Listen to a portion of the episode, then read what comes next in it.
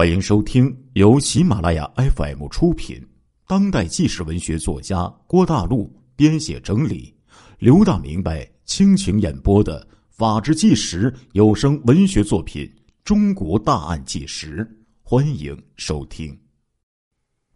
回看这两个人的判决书，基本可以较为完整的概括博古开来在薄熙来的仕途中所扮演的角色，就是。贪腐受贿、涉权干政，在薄熙来案大约五万字的判决书之中，博古开来的名字出现高达二百八十二次。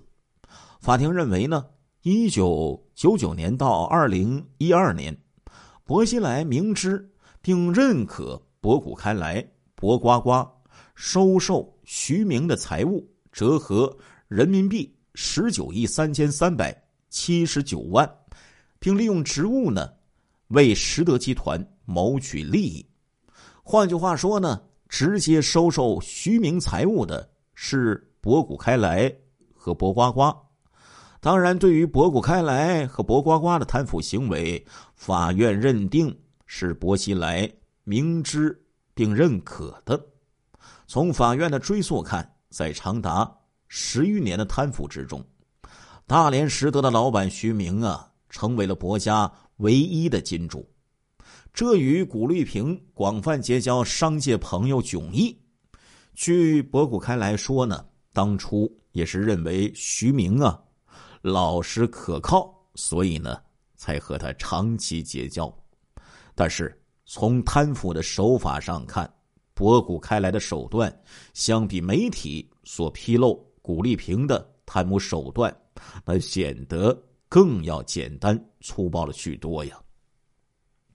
据徐明的讲述，博古开来想在法国买别墅，其主动表示由他支付全部的房款。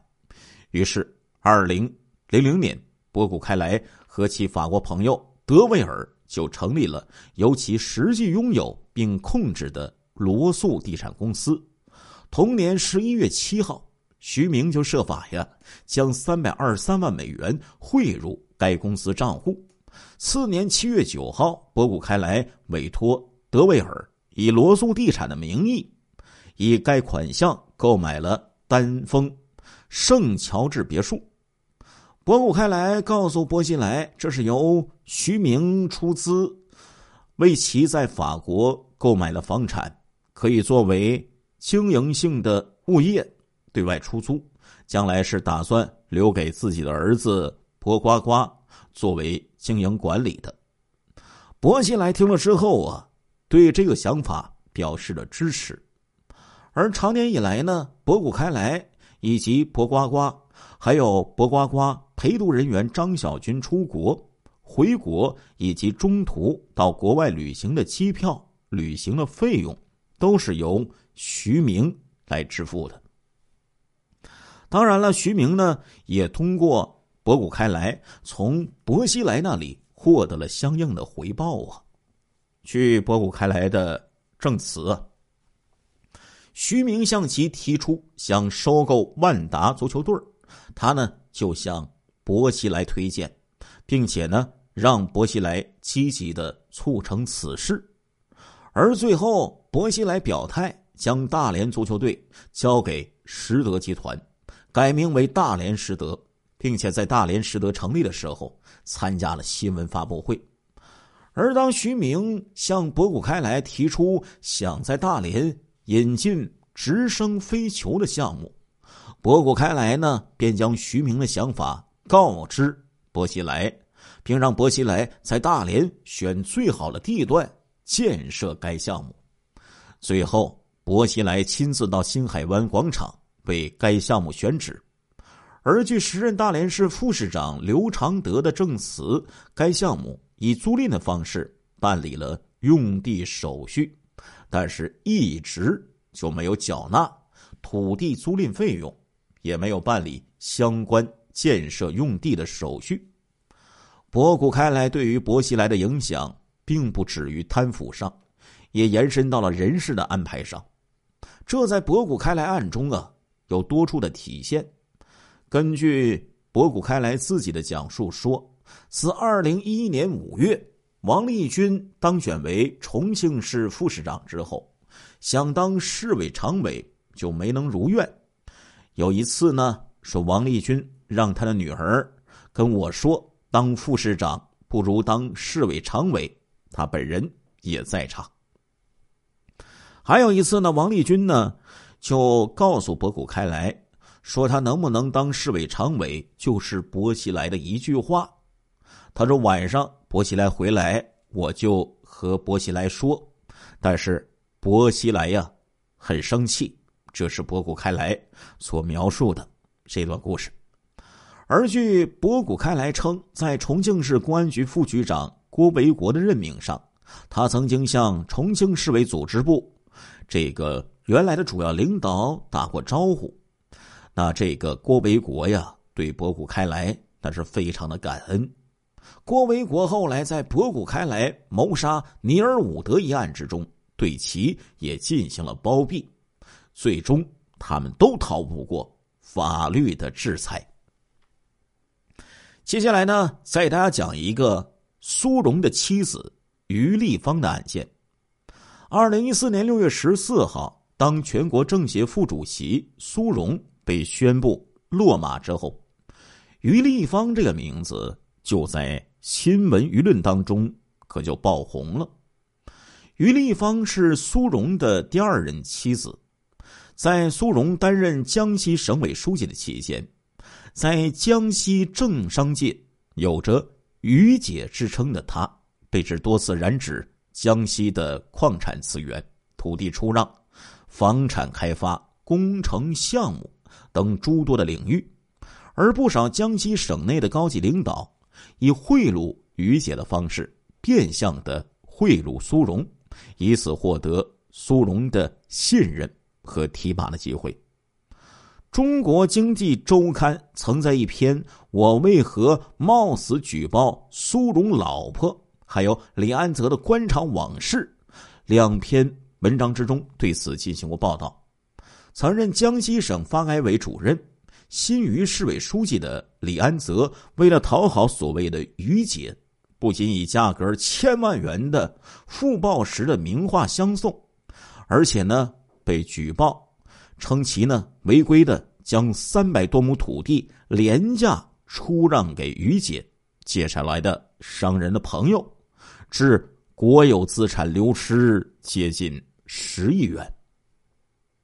在苏荣主政江西期间，于姐介绍到江西来的商人朋友可以说是不计其数啊。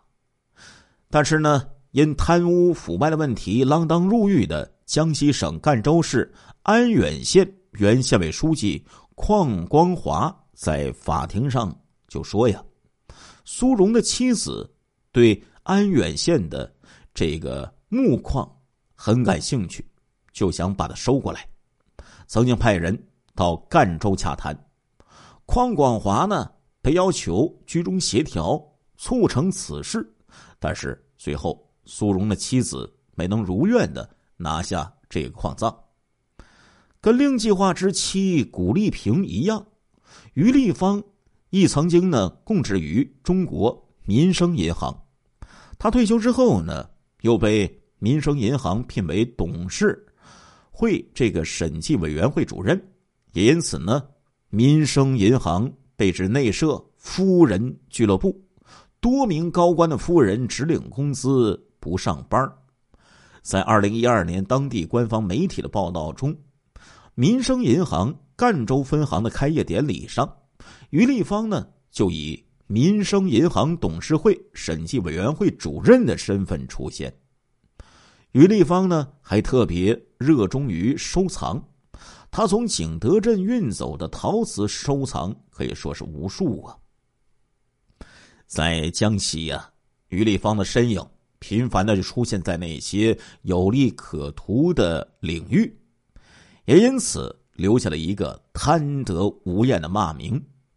江西省委书记强卫对记者说：“呀，苏荣不仅自身腐败。”还纵容家人亲属擅权干政，利用影响力寻租，搞家族式的腐败，在这官方的多次表述之中啊，这个苏荣的腐败案已经成为了家族腐败的典型。接下来呢，再给大家说一个白恩培的妻子张慧清案。这个案子呢，是走的一个叫做“夫人路线”的升官发财之道。同在二零一四年落马的另一位原省委书记白恩培的妻子张慧清的形象，据媒体报道，也不是太好。二零一四年八月二十九号。全国人大环境与资源保护委员会的副主任委员、云南省委原书记白恩培涉嫌严重的违纪违法，接受组织调查。一个多月之后啊，张慧清呢就被撤销云南省政协的常委委员资格。张慧清是白恩培的第二任妻子。据媒体报道称呢。这个张慧清啊，此前呢就是一个服务员在成为白恩培的妻子之后，就从一个小招待所的服务员起步，后来成为云南电网公司的党组书记。张桂清同时呢还有另一个身份，是某知名商学院校友会云南分会的会长。该知名商学院呢官网的信息显示。二零一一年的一月，这个商学院会有，呃，云南分会换届选举大会在昆明举办。云南分会的张慧清会长和数十位云南的校友共同出席了此次活动。多位云南省政要及商界大佬出现在换届之后的云南分会服务团队的名单中，分别担任副会长和秘书长。其中就包括二零一四年落马的云南省原副省长沈培平。据媒体报道称，凡是和张慧清交好的官员是升官，商人是发财。而四川汉龙集团的刘汉在结识了白恩培时候，也走夫人路线。据称，去云南省委大院拜年的时候，刘汉还送过。翡翠手镯、钻石、名表等礼物。当然了，近几年呢，被查的最大的老虎当属接下来老刘说的另一个人物了。他的名字叫做周永康，他的妻子夏小叶也同样被查办判刑，犯受贿罪，利用影响力受贿罪。判处有期徒刑九年，并处罚金人民币一百万元。在很多贪腐高官落马之后，他的妻子有些也会被随之被查，甚至锒铛入狱。据湖北省宜昌市中级人民法院官方微博透露，宜昌市中级人民法院依法对贾小叶受贿、利用影响力受贿案一审公开审判。认定被告人贾小叶犯受贿罪，利用影响力受贿罪，被判处有期徒刑九年，并处罚金人民币一百万元。对于其受贿所得赃款呢，予以追缴，上缴国库。贾小叶呢，当庭表示服从法庭判决，不上诉。该判决已经发生了法律的效力。贾小叶一九。七零年出生，山西省大同市大同县丰玉乡小王村人。上世纪九十年代毕业后，就进入到了电视台任职，担任财经频道的编辑。据一位电视台内部的人士透露，贾小叶在单位后期呢比较贪玩，工作呢也不怎么认真。大家只知道他呢和他的一位同在电视台的闺蜜。经常和一位领导出去玩但是没想到这个领导的来头那么大。后来呢，在贾小叶离开电视台好几年之后，大家才知道她是周永康的第二任妻子。据新华社报道，二零一五年六月十一号，天津市第一中级人民法院依法对周永康受贿、滥用职权。故意泄露国家秘密案进行一审宣判，认定周永康犯受贿罪，判处无期徒刑，剥夺政治权利终身，并处没收个人财产，滥用职权罪，判处有期徒刑七年；犯故意泄露国家秘密罪，判处有期徒刑四年。三罪并罚，决定执行无期徒刑，剥夺政治权利终身，并处没收个人财产。话说呢，好多好多这个受贿的官员，他们这些家庭当中的大老虎背后的这些自己的家属啊，做着这些非法之事，都得到了他们应有的下场。那在这里呢，老刘啊就不和大家多聊了，就聊到这里了。希望大家呢以此为戒，做一个守法的公民。亲爱的听众朋友们，这一集的《中国大案纪实》播送完了，感谢您的收听，我们下一集再见。